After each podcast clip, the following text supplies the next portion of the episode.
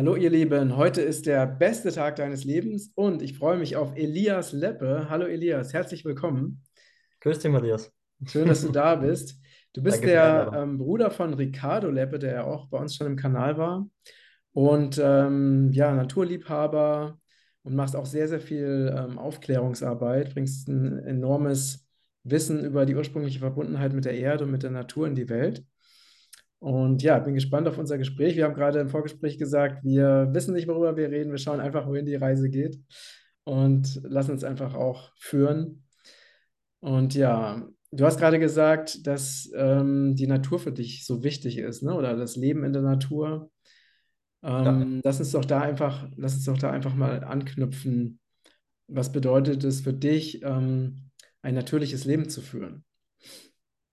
Es hat eigentlich mit dem Start, den ich ins Leben bekommen ha habe, angefangen. Weil ich habe eigentlich den natürlichen Start mit der Natur mitbekommen, denn ich bin im heiligen Tal der Inkas im Urubamba-Tal ähm, geboren. Also ich bin in Peru geboren. Ach, in Peru, wow, In okay. Peru und äh, der, der Papa hat nach dem zweiten Kind, also es gibt ja noch einen mittleren Bruder, was die wenigsten wissen, hat er gesagt, ähm, er möchte für seine Kinder da sein, hat seine Firma verkauft und, und ist mit Sack und Pack einfach nach Peru mit uns gegangen, wo ich dann eben entstanden bin, geboren worden bin. Und ich hatte auch den Vorteil, dass meine Eltern sich äh, rein rohköstlich ernährt haben vor meiner Zeugung und auch während und danach. Das heißt, ich bin das Rohkostexperiment der Familie und bin eigentlich mitten im Dschungel aufgewachsen, mitten in der Natur. Und das hat, glaube ich, mich auch schon sehr stark geprägt, denn ich habe das erste Jahr meines Lebens einfach keine Computer, keine Strahlung, keine Masten, keine Städte oder sonst irgendwas kennengelernt, sondern ich bin in der Wiese, größten, meistens nackt, ähm, in der Sonne gelegen und, und habe mir hab die Natur auf mich einwirken lassen. Und das ist einen grandioseren Start, kann ich mir eigentlich gar nicht vorstellen. Eine Mhm. ganz natürliche Geburt, wo der Papa die Hebamme war. Und Das heißt, ihr mittlerweile wart, äh, genau, ihr wart dann, also deine Eltern haben alleine ähm, dich zur Welt bekommen, oder? Genau, es gab weit und breit kein Krankenhaus. Das nächste Krankenhaus war zweieinhalb ähm, Stunden über einen Bergpass drüber. Mhm. Und ähm, ich möchte es mal so ausdrücken, da würdest du deinen Hund nicht hingeben. Mhm. Mhm. Also es gab einen Zahnarzt in der Nähe. Ich versuche mal da ein Bild zu malen, dann können sich die Leute was Besseres vorstellen. Der, das war ein Zelt und da waren äh, so eine Holztafel mit drei Werkzeugen. Das war Hammer, Meißel und Zange, aber nicht so, dass du glaubst, es wäre für die Mund Mundhygiene gedacht. Und somit äh, war diese ganze Reise eigentlich ein Abenteuer, wo sie lernen mussten, auf sich selber zu vertrauen. Denn Mhm. wenn irgendwas ist, da ist weit und breit niemand, der dir helfen kann. Mhm. Sie hatten einfach dieses Vertrauen und das Wissen natürlich auch schon, ähm, und somit war der Papa die Hebamme. Ähm, ich hätte eine Wassergeburt werden sollen, aber der, es wurde die Badewanne gerade eingelassen und ich war schon da. Also ich war eine sehr, sehr schnelle Geburt und ich, die Mama ist dann danach mit mir ins Wasser gegangen. Ähm, ich habe zusätzlich noch den Vorteil gehabt, dass ich mir meinen Namen selber aussuchen durfte. Sonst würde ich Rasputin heißen. Und es war so, dass damals eine Frau, die Deutsch gesprochen hat, also eine Deutsche, ähm, mitten in den Bergen auf einmal aufs Grundstück gelaufen ist und ähm, zu meinen Eltern gesagt hat, ein Kind schreit nach ihr. Das war Mhm. ich im Mhm. Und dann hat sie eben mit mir gesprochen und äh, da habe ich ihr gesagt, dass ich sehr, sehr viel vorhabe in meinem Leben, dass ich eine sehr, sehr schnelle Geburt werden werde. Ähm, dass ein, zwei Bedingungen noch nicht stimmen, deswegen bin ich auch noch nicht da. Ähm, und sobald diese Bedingungen stimmen, werde ich sehr, sehr rasant kommen und dass ich den Namen Elias tragen möchte. Mhm. Mhm. Sonst würde ich Ach nämlich so. Rasputin heißen. Also deine Eltern wollten dich Rasputin nennen, oder? Der Papa wollte mich Rasputin nennen, die Mama hat gemeint, sie hätte es zu verhindern gewusst. Äh, aber in dem Fall ist dann der Name Elias entstanden und den durfte ich mir im Bauch an, anscheinend selber aussuchen. Also weil diese, die Deutsche praktisch äh, mit dir kommuniziert hat und Genau, dann und da habe ich den Namen, den dass Namen Elias dann, dann deinen Eltern genannt hat, ne? genau. Ja, ja. Also ich weiß nicht, ob ich es mir wirklich ausgesucht habe, ich glaube schon, oder ob sie einfach diesen Namen da hineinbringen wollte, wie auch immer. Ähm, ja, und so war eben mein Start ins Leben. Bist du denn der Erstgeborene oder der Zweitgeborene? der dritte. Ach, der, du bist der dritte, der Jüngste. Okay. Genau, der Ricardo ist der Älteste, der Geronimo ist der in der Mitte und ich, ich bin der Jüngste. Mm, okay. Und die beiden Jungs, äh, deine Brüder, waren auch mit dabei, oder? Die waren auch mit dabei, genau. Also bei der Geburt direkt nicht, da war nur der Papa. Nachher natürlich waren sie total neugierig und, und, Ja, ja. und, und sind dann dahergekommen und, und ja, es war einfach sehr unbeschwert. So wie, so wie es für den Ricardo und für den Geronimo einfach eine unbeschwerte Kindheit war, weil sie eben diese dreieinhalb Jahre in Peru auch sehr unbeschwert leben durften. Also auch jeden Tag nackt draußen spielen und rumlaufen und Indianer spielen und Höhle bauen und Baumklettern und, und, und alles, was sich ein Kind eigentlich wünscht. Und ähm, auch wenn man die Mahlzeiten anschaut, da gab es keine fixen Mahlzeiten oder irgendwas. Der Papa hat immer gesagt, er hat die überreifen Mangos auf der Terrasse aufgebreitet. Die Kinder haben sich drüber gestülpt, danach waren sie gelb und glücklich. Dann wurden sie mit dem Schlauch abgespritzt und dann durften sie weiterspielen. Super.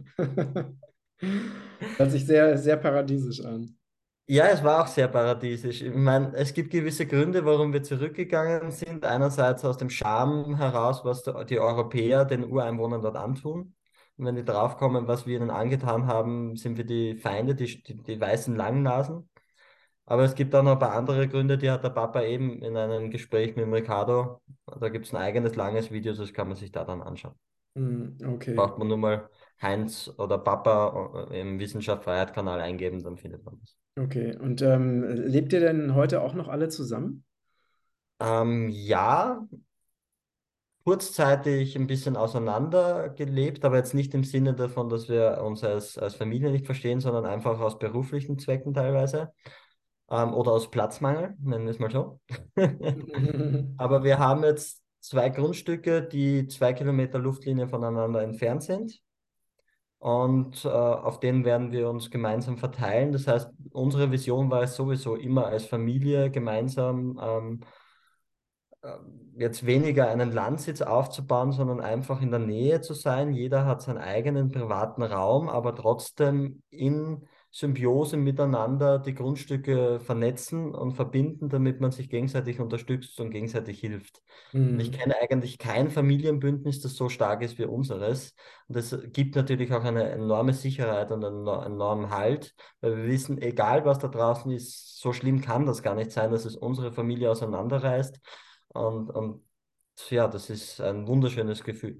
mm. Das heißt also, deine Eltern sind auch da auf dem Grundstück, Ja. oder? Ah ja, Genau. Also wir haben jetzt ein, äh, erst ein neues Grundstück ähm, mit drei Hektar, wo der Papa gerade wie ein kleines Mädchen, sage ich jetzt einmal, ähm, durch die, durch den Garten läuft und, und ganz glücklich ist, dass er neue ähm, nat natürliche Kreisläufe experimentieren kann, aufbauen kann, beobachten kann. Und äh, ja, ich übernehme jetzt dann wahrscheinlich das Elternhaus mit einem halben Hektar Grund. Mm. Und ja, es ist es ist sehr harmonisch zwischen uns und auch als, als Brüder, wir spielen noch immer, als wären wir fünf Jahre. Also wir können acht Stunden UNO spielen und, und, und uns wird nicht langweilig, weil wir das, das nie verloren haben, dieses Kindli Kindische. Ja, hört auch das, das allererste Mario Kart auf dem Nintendo 64 zum Beispiel. Es ist einfach, ja, wunderschön. ja, hört sich echt total schön an. Ähm, und äh, hast du denn auch schon mal Herausforderungen erlebt oder gar nicht? Ja, ja, ganz viele, ganz viele. Äh, einerseits einmal die Schule. Mm, Das heißt, der Ricardo hatte das, den Vorteil gehabt, dass er in der Zeit äh, von Peru eigentlich in die Volksschule hätte gehen sollen und eben dort äh, den Hausunterricht, wie auch immer man es eigentlich frei, vollkommen freie, selbstständige Bildung erlebt hat. Ähm, und ich, wie ich im Volksschulalter war, waren wir wieder ganz normal in Österreich und da haben meine Eltern damals noch nicht das Wissen gehabt, mich davon fernzuhalten. Oh, okay. Und ich bin ganz normal durch das österreichische Bildungssystem gegangen und so wie du es in deinem Buch beschreibst, wie du die Schule empfunden hast, habe ich sie auch empfunden, nur noch ein bisschen stärker sogar. Also ich war immer ein bisschen der Rebell und auch der unangenehme Schüler, der die unangenehmen Fragen stellt, der dauernd umherfippelt, nicht reinpasst, ähm, nicht gerade sitzt, sondern immer auf den Beinen sitzt, so wie es ja auch die Asiaten tun.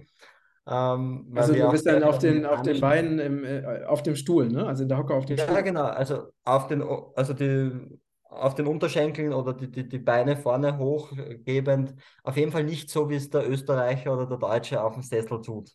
Weil wir einfach auch sehr viel aus Japan und aus Indien mitgenommen haben und überall auf der Welt sitzen sie eigentlich auf den Beinen und in ganz anderen Positionen, nur im westlichen haben sie den Sessel eingeführt. Aber das löst ja auch ganz andere Probleme aus. Mhm.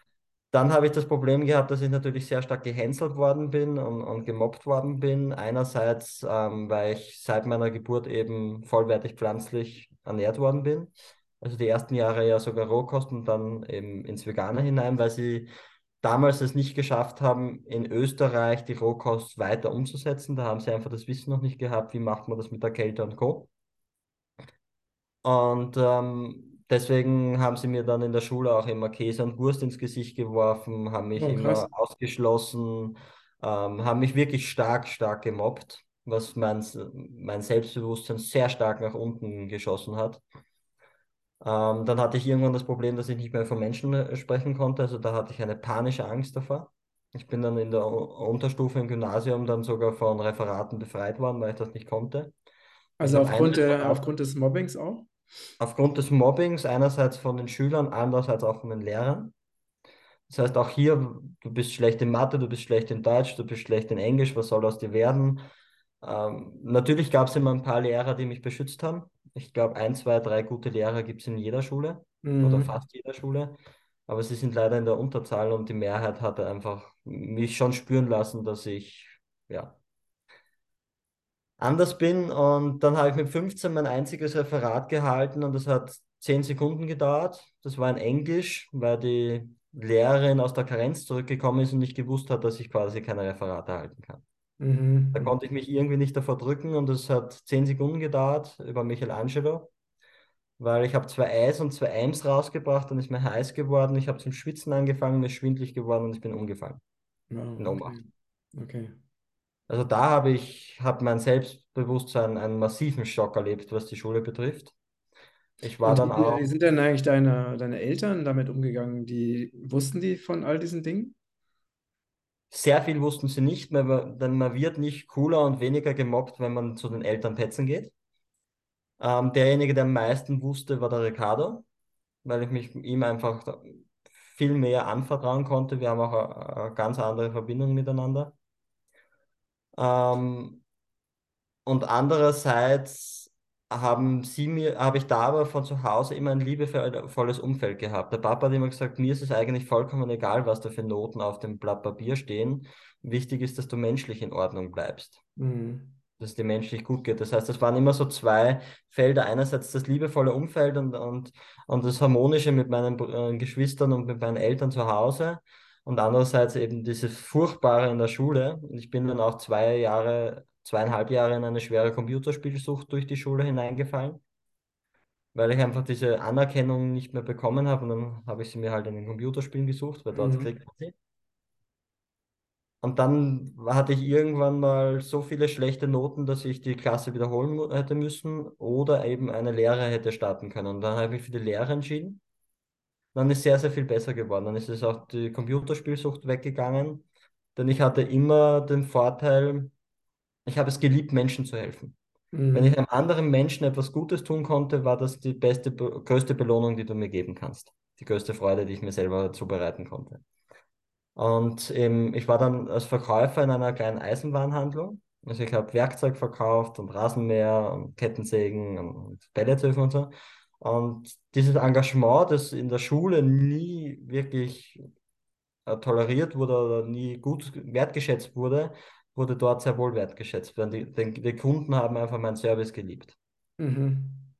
Und da ist mein Selbstbewusstsein ein bisschen nach oben gegangen und dann habe ich irgendwann eben meinen Job gekündigt, weil der Ricardo mit den ganzen Lernthematiken wieder dahergekommen ist und hat gesagt, er braucht Unterstützung. Und ich war der Einzige, der sich das dann irgendwann angeeignet hat. Also zuerst habe ich mich ein halbes Jahr gewehrt und habe gesagt, schleich dich, erzähle es jedem, nur nicht mir.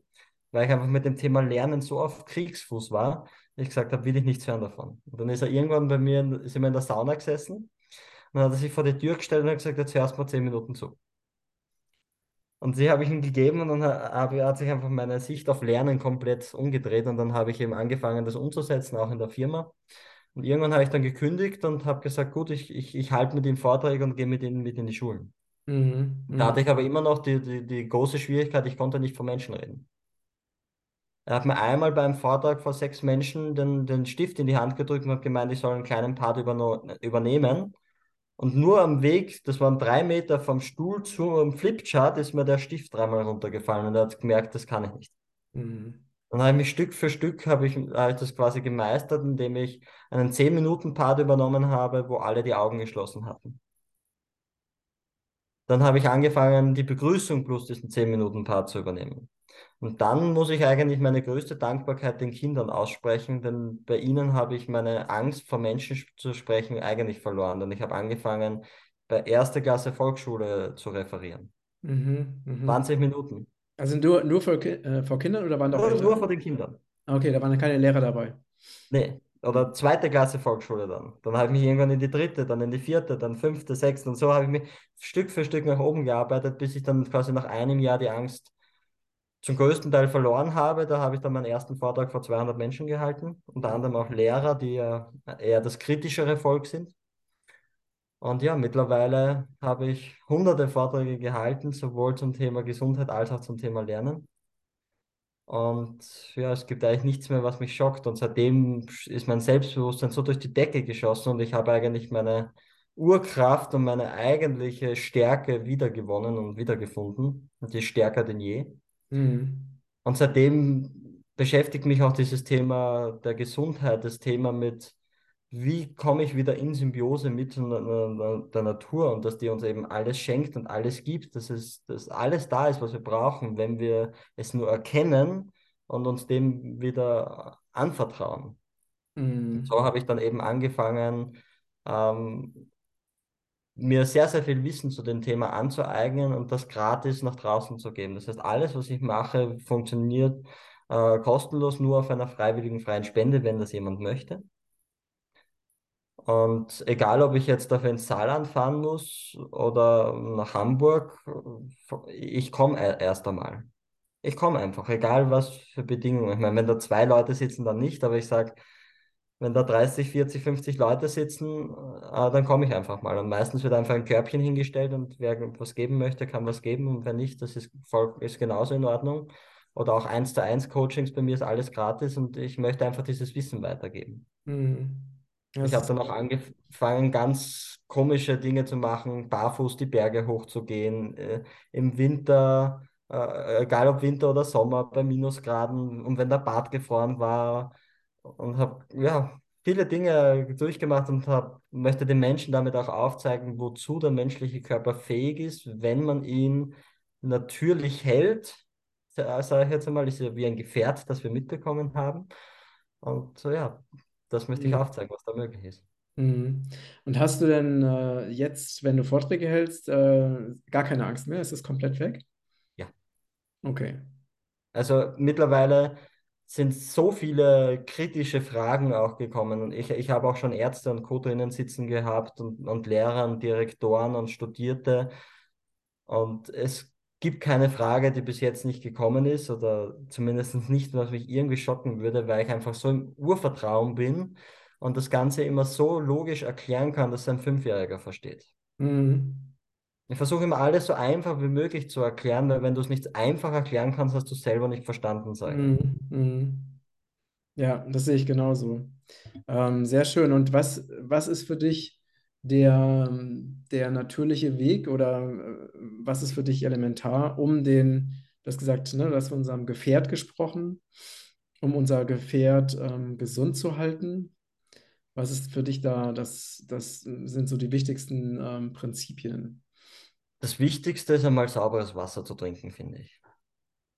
Weil wir einfach zu einem sehr, sehr großen Teil aus Wasser bestehen. Wenn wir anschauen, wie wir starten, das sind 99,999% Wasser, sich schon Spermium anschaut. Ähm, und auch wenn man dann erwachsen ist, sind es immer noch 70 Prozent. Das heißt, sauberes, klares Wasser ist elementar, es ist ganz essentiell. Und das ist ja auch das, was uns die Industrie und Co. als sehr stark weggenommen hat. Sei es dadurch, dass sie uns ähm, Toiletten gegeben haben, die mit Wasser gespült werden, ist ja eines der dümmsten Dinge überhaupt, wenn man sich anschaut, dass ein Kilo Kot 1000 Liter Wasser verträgt, anstatt wenn man es kompostiert und eine Komposttoilette hat, so wie Ja. ich habe auch noch nie einen Löwen gesehen, der das Wasser scheißt, das er trinkt. Ähm, für den Menschen ist das halt ein bisschen diese Verbindung genommen worden. Er glaubt immer, er kriegt immer neues Wasser. Er weiß nicht, dass das eigentlich ein Kreislauf ist und das Wasser, was für die Toilettenspülung benutzt wird, kommt irgendwann bei seinem Küchenwasserhahn wieder raus. Das wissen halt die Ja, und, und dann noch, ne, und ja nicht nur das. Ich meine, das, das, äh, was am wenigsten schlimm ist, ist ja Kot und Urin. Aber was noch Ja, alles in diesem Abwasser landet, ne? An Chemikalien, an Putzmitteln, an äh, Impfausscheidungen, Pestiziden, ne? Herbiziden, ohne Ende, ja. Ja, Also hunderte Stoffe, die da nicht drinnen sein sollten. Hm. Ähm, das heißt, da einfach schauen, ob man einen Platz findet, wo man das in der Natur findet. Das wäre natürlich grandios. Es gibt solche Plätze. Es ist nur die Frage, ob man eben sich traut, den Schritt aus der Stadt rauszugehen, die Sicherheit eines sicheren Stadtjobs aufzugeben ähm, und da eben darauf vertraut, dass einen die Natur auffängt. Oder eben halt einen Wasserfilter, das ist die Krücke zu, äh, zur Natur. Es ist eine gute Krücke, aber ich sage, dem Wasser, der Natur, einem natürlichen Fluss in der Natur kommt es nicht nahe. Hm. Also es ist gut, man kann es als Überbrückung nutzen, sodass die wichtigsten Funktionen vom Wasser in, in unserem Körper erfüllt werden können. Aber ich sage, wenn man einen natürlichen Fluss hat, wirft man den Wasserfilter weg. Das nächste wäre Sonne, dass man wieder viel mehr draußen verbringt und nicht mehr in Räumen drinnen, sondern einfach die meiste Zeit des Tages draußen verbringt, Sonne in sein Leben lässt. Da finde ich den Robert Franz sehr, sehr gut, der das immer sehr bildlich darstellt. Ich weiß nicht, ob du den kennst. Ja, ja, das ist der mit den lila Haaren, ne? Ja, genau. Und der sagt immer, ähm, die Menschen sagen, ich bin ja eh in der Sonne. Ich sage, ja, aber mit Kleidung und wir sind nackt geboren. Jetzt nimm mal deine Kleidung, die du so täglich trägst und leg die auf ein Stück Wiese. Und dann schau mal drei Wochen drunter. Wie, wie geht's der Wiese nach drei Wochen unter deiner Kleidung? Die ist kraftlos, die ist gelb und ausgetrocknet. Und Hm. genauso geht's dir und deiner Haut auch, wenn du nicht Sonne überall an den Körper lässt. Und das nächste ist dann einerseits ein liebevolles Umfeld. Umgib dich mit Menschen, die dir gut tun. Und wenn die Familie dir nicht gut tut, dann, dann such dir eine neue Familie. Es muss nicht immer die Blutsfamilie sein, es kann auch die geistige Familie sein. Hm. Ähm, das ist, das beste Beispiel ist eine Pflanze. Wenn es einer Pflanze nicht gut geht, dann doktert man nicht an der Pflanze herum, sondern schaut, hat sie genug Dünger, hat sie genug äh, gute Erde, hat sie so, äh, gutes Wasser, kriegt sie genug Licht oder äh, genug Sauerstoff und nicht, man operiert das Blatt oder was auch immer. Aber bei Menschen tut man es eben genauso. Das heißt, such dir ein liebevolles Umfeld und schau, dass du so viel wie möglich lebendige und natürliche, unverarbeitete Nahrung zu dir nimmst, äh, wie du kannst. Hm. Je Direkt irgendwo aus der Natur gepflückt und direkt in den Mund gesteckt, umso besser. Ja, es ist im Prinzip ähm, einfach super einfach. Ja. Und, ähm, und ja, ich habe, ich spreche ja auch in meinem Buch ne, immer wieder von der Zufilisation. Also, dass diese ganz einfachen Dinge, die früher ja auch völlig normal waren, weil es gar keine anderen Möglichkeiten gab, also so den Menschen halt weggenommen wurden und da so ein unglaublich, also so ein kompliziertes System drüber gestülpt wurde, was so Genau. kompliziert ist, dass es nur Experten verstehen. Und die wahrscheinlich auch nicht, aber sie tun so, als ob sie es verstehen. Die verstehen es ja selber auch nicht, aber du bist angewiesen, wenn du es, äh, wenn du einen Hauch vom Verständnis kriegen möchtest, bist du auf sie angewiesen und dann bist du gefangen. Ausgeliefert. Das Ja, beste das Beispiel ist das Krankenhaus bei einer Geburt. richtig, richtig. Die sagen, du bist der Experte und äh, sie sind die Experten und nur sie wissen, was in deinem Körper vorgeht und dann bist du ausgeliefert. Und die tun mit dir, was, was sie wollen. Mhm. Aber da gibt es ein gutes Video, das heißt Sex Like Birth. Mhm. Was wäre, wenn Sex so wäre wie Geburt? Wo, äh, es ist dann einfach ein Pärchen, das ähm, versucht, ein, ein Kind zu kriegen. Und auf einmal mittendrin kommt der Arzt rein und sagt, ja, wir müssen jetzt Blutdruck messen und wir, wir müssen schauen, wie es ihnen geht. Und, und, und dann beginnt er, ja, sie machen das gut und jetzt gemeinsam 3, 2, 1 Schuss. Ah, nein, nicht so, das ist vollkommen falsch. Noch einmal auf 3, 3, 2, 1 Schuss. Äh, Und dann funktioniert das natürlich alles nicht. dann sagt, ah ja, sie sind unfruchtbar, wir müssen künstlich befruchten und, und genauso läuft es im Prinzip. Das ist ein sehr guter, aufklärender Film, finde ich. Braucht man nur in YouTube eingeben, Sex Like Birth. Ach so, okay, wo es äh, um die, ganzen Zusammenhänge geht. Also was, was daraus gemacht wurde. Was aus der Geburt gemacht wurde und das ist eben so dargestellt, dass was wäre, wenn die Geburt, so wie sie jetzt im Krankenhaus abläuft, was wäre, wenn der Geschlechtsverkehr auch so wäre. Sehr spannend. Ja. Ja, das ist wirklich, ähm, wenn man sich mit dem Thema natürliche Geburt beschäftigt, ne, ich wir haben ja vorhin auch schon ein bisschen gesprochen, also ich habe ja selber drei, drei natürliche Geburten oder weitestgehend natürliche Geburten eben miterlebt oder begleiten dürfen.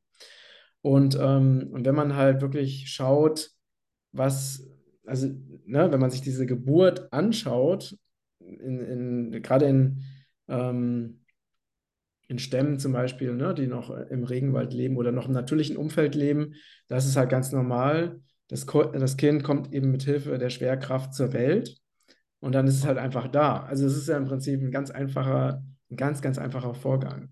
Und der wurde bei uns wirklich extrem verkompliziert und das ganze Wissen um natürliche Geburt wurde, ist halt verschwunden gegangen oder wurde eben weggenommen.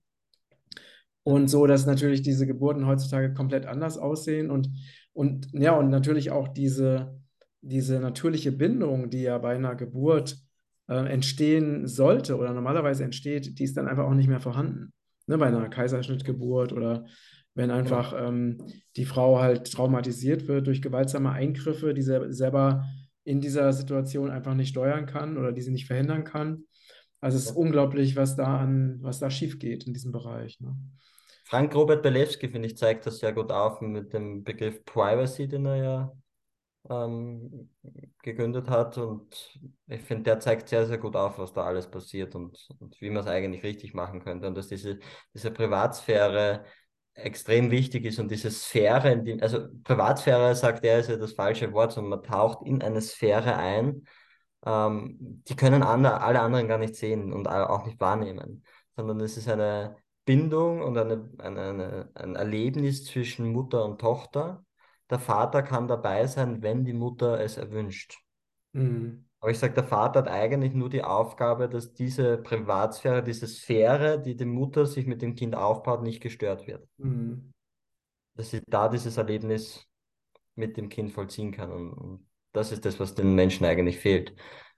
Und wie du schon gesagt hast, mit der Schwerkraft gebären, im Normalfall zieht, müsste ja eigentlich die Mutter das Kind selber rausziehen können und nicht vollkommen fertig sein. Aber ja. Ja, Langes Thema. Es ist, ein, es ist ein sehr, sehr weites Feld. Was, was denkst du, ähm, woran es liegt, also auch physisch daran, äh, woran liegt es, dass es vielen oder den meisten Frauen so schwer fällt, äh, auf eine leichte Weise ihr, ihr Kind zur Welt zu bekommen? Jetzt mal abgesehen von den äußeren Umständen. Denkst du, dass es auch ähm, körperliche, dass es auch körperliche Ursachen hat? Zum Beispiel falsche ja. Ernährung, falsche Lebensweise? sehr, sehr stark falsche Ernährungsweise.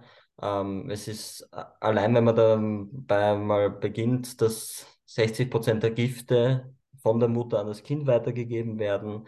Wenn man sich anschaut, dass wenn Mineralienmangel in der Mutter herrscht, dass im Zweifelsfall, wenn zu wenig da sind, alles an das Kind geht und auf Kosten der Mutter geht. Ähm, das heißt, wenn da nicht die Nährstoffe alle da sind, dann kann die Geburt ja auch nicht reibungslos funktionieren. Mhm. Ähm, Arnold Ehret hat in seinen Büchern Gesunde Menschen, da ist ein Mutterbrief drinnen, im ersten Band, glaube ich.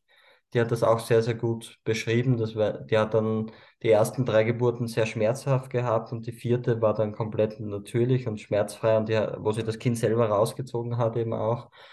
Und ähm, da hat sie dann nur noch ein bis zweimal am Tag gegessen und einen fixen Fastentag zum Beispiel in der Woche gehabt. Das ist auch dieses zu viel Essen und, und, und das war eben alles roh. Ähm, und es muss gar nicht unbedingt die Rohkost sein. Es reicht, es reicht ja schon, wenn man zumindest einen höheren Anteil Rohkost hat und, und der Rest ist pflanzlich und das ist, oder zumindest aus dem eigenen Garten. Es geht in erster Linie, glaube ich, darum, wieder sein eigenes Gemüse zu verwenden und nichts aus dem Supermarkt, aus der Industrie zu nehmen. Mhm. Und ähm, dann kann man da ganz andere Dinge machen. Und das andere, was du eben angesprochen hast, das, was von außen kommt, allein die Angst, die den Menschen gemacht wird. Bei jedem Film, bei jeder Serie, egal wo du schaust, es wird immer als schmerzhaft und Geschrei und großer äh, schwieriger Akt und nur die Ärzte können helfen. Das, das wird ja schon so eingetrichtert. Und so viele kriegen gar kein anderes Bild davon. Die meisten wissen gar nicht, dass es natürlich gehen könnte, kennen niemanden im Umfeld, der das erlebt hat. Mhm. Und, und, wenn du niemanden kennst, der dir davon einmal erzählt hat oder du das selber nicht einmal gesehen hast, wie sollst du es dann für dich realisieren oder, oder umsetzen? Das, das, das geht ja gar nicht.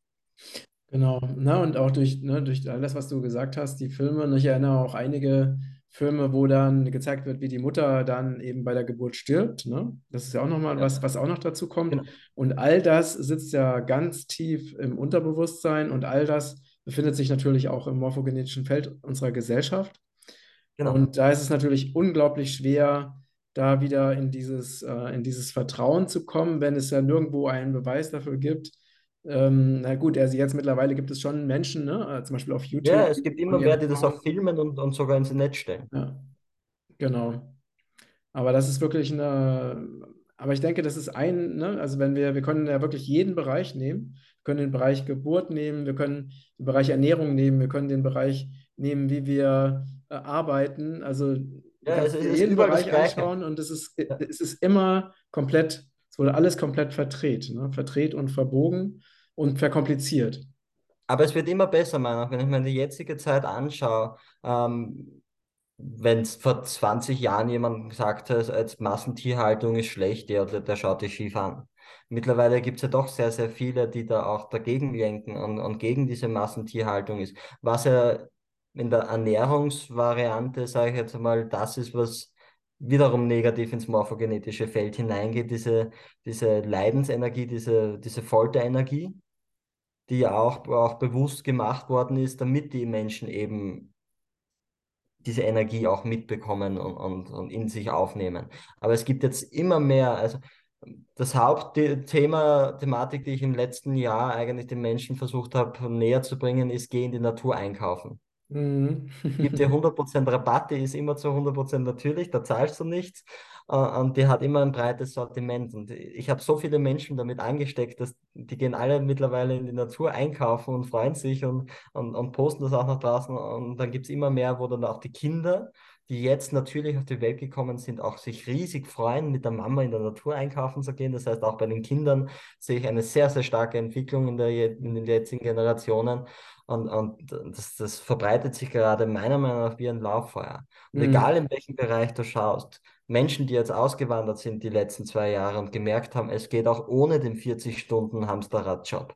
Mhm. Also auch in der Arbeitswelt, in der Geburtswelt, egal welchen Bereich du anschaust, in, in der Währungswelt. Es, es gibt wieder Menschen, die in den Tauschhandel hineingehen. Es, es, es, es verbessert sich überall, meiner Meinung nach. Ja, es ist eine unglaubliche Entwicklung da gerade. Das ist ja. wirklich so. Das ist echt richtig schön. Ja, was sind denn deine nächsten, äh, deine nächsten Projekte? Ähm, das Hauptprojekt, was ich jetzt einmal habe, ist, dass ich eben Menschen kostenlos begleite. Das heißt, man kann bei mir Vereinsmitglied werden, das kostet 20 Euro im Jahr. Das ist rein nur, damit ich abgesichert bin, rein rechtlich. Ähm, und dort kommt man in eine Gruppe, wo es einmal im Monat zum Beispiel einen drei, zwei bis drei Stunden Zoom-Call gibt, wo wir die verschiedensten Themen einfach miteinander besprechen. Nicht Elias stellt sich hin und, und, und, und referiert drei Stunden, sondern ähm, ich bin sogar froh, wenn die anderen mehr reden als ich, mhm. sondern es soll einfach ein Erfahrungsaustausch stattfinden. Mhm. Und es geht darum, ähm, dieses Wissen dann aufzubauen und daraus eine riesige Wissensbibliothek zur Verfügung zu stellen mit realen Beispielen. Stell dir vor, du bist jetzt, keine Ahnung, ähm, 36 und hast jetzt noch Dermitis und hast dich mit Gesundheit noch nicht auseinandergesetzt und, und möchtest jetzt nach Alternativen suchen, ähm, dann kannst du da einfach zum Beispiel reinkommen. Dort gibt es vielleicht schon zehn Menschen, die dasselbe Thema gehabt haben. Die können ihre Lösungsvorschläge ähm, darstellen die sie gegangen sind und dann kannst du dich davon inspirieren lassen und mhm. selber entscheiden, was du davon äh, für deinen Weg mitnehmen möchtest. Und dann kannst mhm. du entweder den gleichen Weg gehen, einen anderen Weg gehen, einen Teil davon nehmen, selber noch andere Erfahrungen sammeln und dann entsteht Reichtum mhm. und Vielfalt. Und ich werde versuchen, das alles, also das wird immer aufgenommen für die Community in diesem Be Bereich jetzt noch. Ähm, und dann gibt es irgendwann zum Beispiel Neurodermitis und dann gibt es da irgendwann vielleicht einmal 100 Fälle von Menschen, die das gelöst haben. Dann kannst du dir die, diese 100 anschauen und dann entscheiden, mit welchen gehe ich in Resonanz. Mm, das ist eine super Idee. Sehr Und schön. nachdem meiner Meinung nach jede Krankheit oder Krankheit, das äh, wird ihm in irgendeinen Namen gegeben, ähm, heilbar ist, ähm, wird irgendwann diese Bibliothek sehr, sehr viel verändern. Und das das Projekt, das ich das nächste Jahr aufbauen möchte. Dann möchte ich ähm, meine ersten beiden Bücher schreiben. Also willst du gleich zwei auf einmal schreiben? äh, ja, jetzt ist einmal das erste, das möchte ich jetzt die nächsten zwei Monate anfangen. Ähm, das ist ein Kochbuch, das haben sich sehr viele gewünscht. Mhm. Und äh, das wird heißen, ähm, äh, na, Rezepte einer reinkarnierten Großmutter. Mhm. Mhm. Der Name ist entstanden, ich habe ja angefangen mit einem Kochkanal damals, bevor ich in die Rohkost gegangen bin. Und da habe ich, ihm, habe ich nie wirklich Rezepte gehabt oder Mengenangaben. Ich habe ihm nur gesagt, ein bisschen davon und ein bisschen davon und nach Gefühl streust du das hinein. Und mein Kameramann hat damals gesagt, Herr, du bist doch reinkarnierte Großmutter, die machen das auch so. Und daraufhin ist dieser Name entstanden. Und ähm, das heißt, es wird ein Kochbuch sein oder Rezeptebuch von Kochkost bis zur Rohkost mit Abstufungen. Ich möchte jedes Rezept eben in vielen verschiedenen Varianten ähm, darstellen, so dass du entscheiden kannst, wo stehe ich gerade, womit gehe ich in Resonanz, was passt gerade für meinen jetzigen Stand, Stand den ich habe. Ähm, und, und wichtig sind keine Mengenangaben, denn dann, nur dann hast du die Möglichkeit, etwas Neues zu entdecken. Mhm. Wenn ich da jetzt Mengenangaben habe, dann hast du immer das gleiche Gericht. Okay, das heißt, du hast dann, äh, das ist das erste, das erste Kochbuch ohne Mengenangaben, oder? Ich weiß nicht, ob es das erste ist, aber es wird auf jeden Fall einzigartig sein und das, auf diese Art und Weise habe ich noch keins gesehen. Mhm. Und jetzt gibt es zum Beispiel ein Kartoffelgulasch und du hast keine Kartoffeln da. Mhm. Dann darfst du jetzt eine Alternative suchen und das einfach ausprobieren. Mhm. Wenn das gut geschmeckt hat, dann darfst du mir das, äh, das schicken. Und dann gebe ich diese Alternative nur ohn, wieder ohne Mengenangaben wieder hinein. Und das ist ein Kochbuch, das wächst. Mhm. Rezeptbuch. Das heißt, das wird eine, entweder in Form einer Mappe sein. Wie, wie genau ich es aufbaue, weiß noch nicht. Auf jeden Fall weiß ich, dass jeder, der das Buch kauft, ähm, in einen Verteiler kommt. Und immer wenn es neue Rezepte und neue Vorschläge und Ideen und Erfahrungen gibt, dann werden die per Mail zugeschickt und dann kann man sich die einfach ausdrucken und dazulegen. Mhm. Irgendwann hat man da wieder so ein Sammelalbum und dann kann man, ist die Vielfalt des Menschen wieder dargestellt. Und das ist ja auch das, was sehr stark verloren gegangen ist, diese Vielfalt des Menschen. Die Einzigartigkeit, die Kreativität, das ist ja alles nur noch auf Massenanfertigung, egal ob du jetzt äh, bei den Menschen schaust, in der Schule schaust, bei der Möbelindustrie schaust, bei der Nahrungsmittelindustrie schaust, das ist alles dieses Massenanfertigungsding. Alles muss gleich sein, alles muss durch dieselbe Schublade passen, aber es ist genau das Gegenteil. Es ist die Vielfalt, es ist die Einzigartigkeit des Menschen, die verloren gegangen ist und die wir wieder zurückholen dürfen. Ja, sehr, sehr schön. Ja, das war schon ein super Schlusswort. Ja, das äh, Das zweite Buch, das, das werde ich ansprechen, wenn es dann soweit ist. Was sagst du? Das zweite Buch werde ich dann ansprechen, wenn es soweit Okay, ist. okay, Vielleicht super. machen, Alles machen wir da ja dann nochmal was. Ja, lieber Elias, vielen Dank für das äh, spannende Gespräch. Also wir sind auf jeden Fall sehr auf einer Wellenlänge. Schön, dass du, schön, dass du so tolle, tolle Projekte in die Welt bringst und so viele Menschen dabei ähm, begleitest und unterstützt. Ja, ihr Lieben, äh, schreibt gerne eure Meinung, eure Fragen, eure Anregungen in die Kommentare. Wenn euch der Beitrag gefallen hat, dann teilt ihn gerne auf allen Kanälen. Und ja, alles Liebe. Danke für eure Unterstützung und danke, lieber Elias. Weiterhin ganz viel Erfolg und Glück mit allem, was du machst. Liebe Grüße an Ricardo und an, äh, wie, wie heißt dein Geronimo. Geronimo, genau. Ähm, ja, und, und deine, deine Eltern natürlich, ne? Macht weiter so. Und alles Danke. Gute. Danke. Machen wir. Vielen Dank für das Gespräch. Alles Gute. Tschüss. Tschüss.